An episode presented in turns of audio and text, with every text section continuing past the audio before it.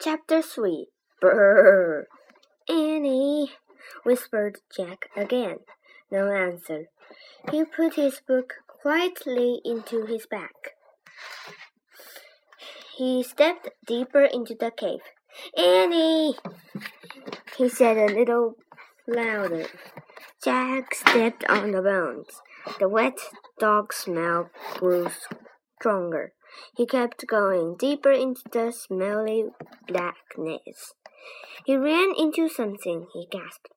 Jack, said Annie, is that you? Didn't you hear me calling? Jack whispered. We have to get out of here. Wait, she said. Someone's sleeping back here. Hear him snoring? Jack heard a low, deep moaning. It was loud, then soft, loud, then soft. It's not, that's not a person, he said. It's a great cave bear. A booming snore shattered the air. Yikes, said Annie. Go, go, said Jack. He and Annie ran through the cave, over the bones, and out into the falling snow. They kept going. They ran between the fallen rocks and under jagged cliffs. Finally, they stopped and turned around.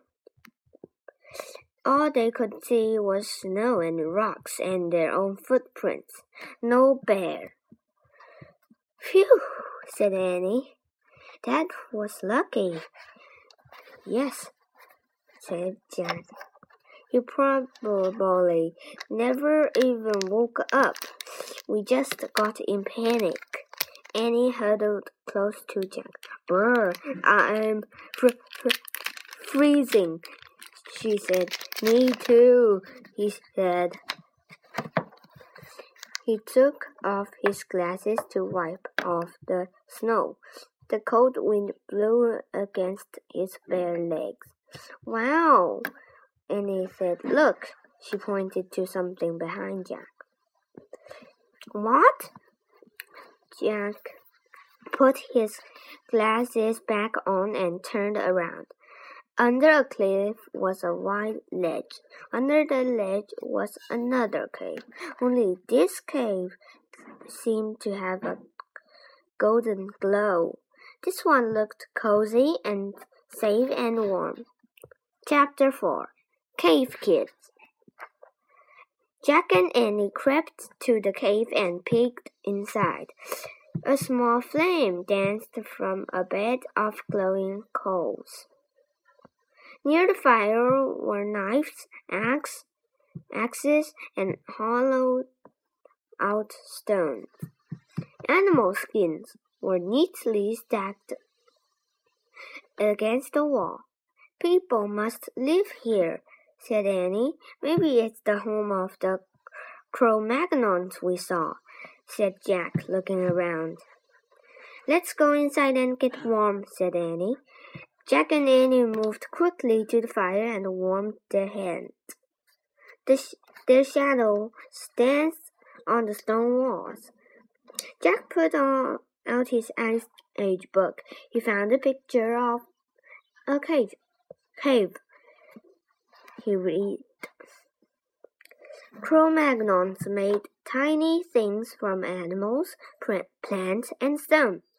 They make flute-like musical instruments from mammoth bones. They made ropes by braiding plant fibers. They make axes and knives from stone. Jack pulled out his notebook and pencil. He started a list.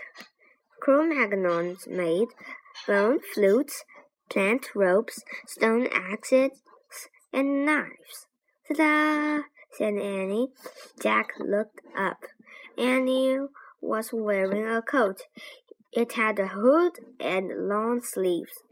It went all the way down to her sneakers. Where did you get that? said Jack. From that pile of furry skins, said Annie, pointing. These must be their clothes. Maybe they're being mended. She picked up another coat and handed it to Jack. Try one. It's really warm, she said. Jack put his backpack and towel down on the hard dirt floor. He slipped on the coat. It did feel very warm and soft. We look like cave kids, said Annie. Squeak! Peanut peeked out of Jack's pack lying on the floor. You stay in there, said Annie. There's no teeny coat for you. Peanut vanished back into the pack. I wonder how they made these coats, said Jack. He turned the pages in the book until he found a picture of Cro-Magnon woman sewing. He read Cro-Magnons scraped reindeer skins with flint rocks to make them soft. They used bone needles to sew the skins together for clothing. Jack added to his list reindeer skin clothes. I hope the cave people won't mind if we borrow their coats, said Jack.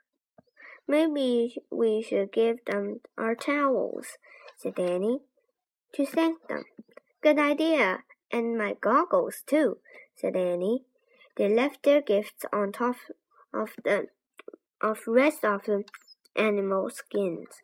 Let's ex explore the cave before they come home, said Jack. It's too dark in the back, said Annie. We won't be able to see anything. I found how Cro-Magnons saw in the dark, said Jack. He opened the Ice Age book. He found a picture of cave people holding odd-looking lamps. He read aloud to Annie. Cro-Magnons make stone lamps. They hollowed out a rock, filled it with animal fat, then burned a wick made from moss. There, said Annie. She pointed to two stones near the fire. It, in it, hollow of each, it was gooey white stuff and a pile of moss. We have to be careful, said Jack. He picked up a stone. It was smaller than a soup bowl, but much heavier. Jack held the stone close to the fire and lit a piece of moss, and and he lit another lamp and gave it to gave it to Annie. Carry it with two hands, he said. I know, she said. Jack tucked the book under his arm. He and Annie carried the stone lamps into the back of the cave. Hey, I wonder where this goes said Annie. She held her lamp up to an opening in the wall. I'll check the book, said Jack. He put down his lamp and flipped through the Ice Age book. I think it's a tunnel, she said. Be right back. Wait a second, said Jack. Too late. She had squeezed into the opening and was gone. Oh, brother, said Jack, sighing. He closed his book and peeked into an opening. Come back here, he said. No, you come here, said Annie. Her voice sounded far away. You won't believe this. Jack picked up his lamp and book. He ducked into a into a small tunnel. Wow! came Annie's voice. Jack could see her lamp flickering, flickering at the other end. Of crouching down, he hurried toward her. At the end of the tunnel was a huge car cavern with a high ceiling.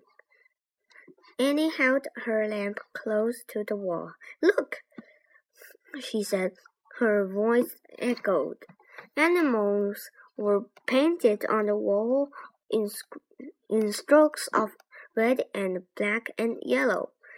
There were cave bears and lions, elk and reindeer, bison and woolly rhinos and mammoths.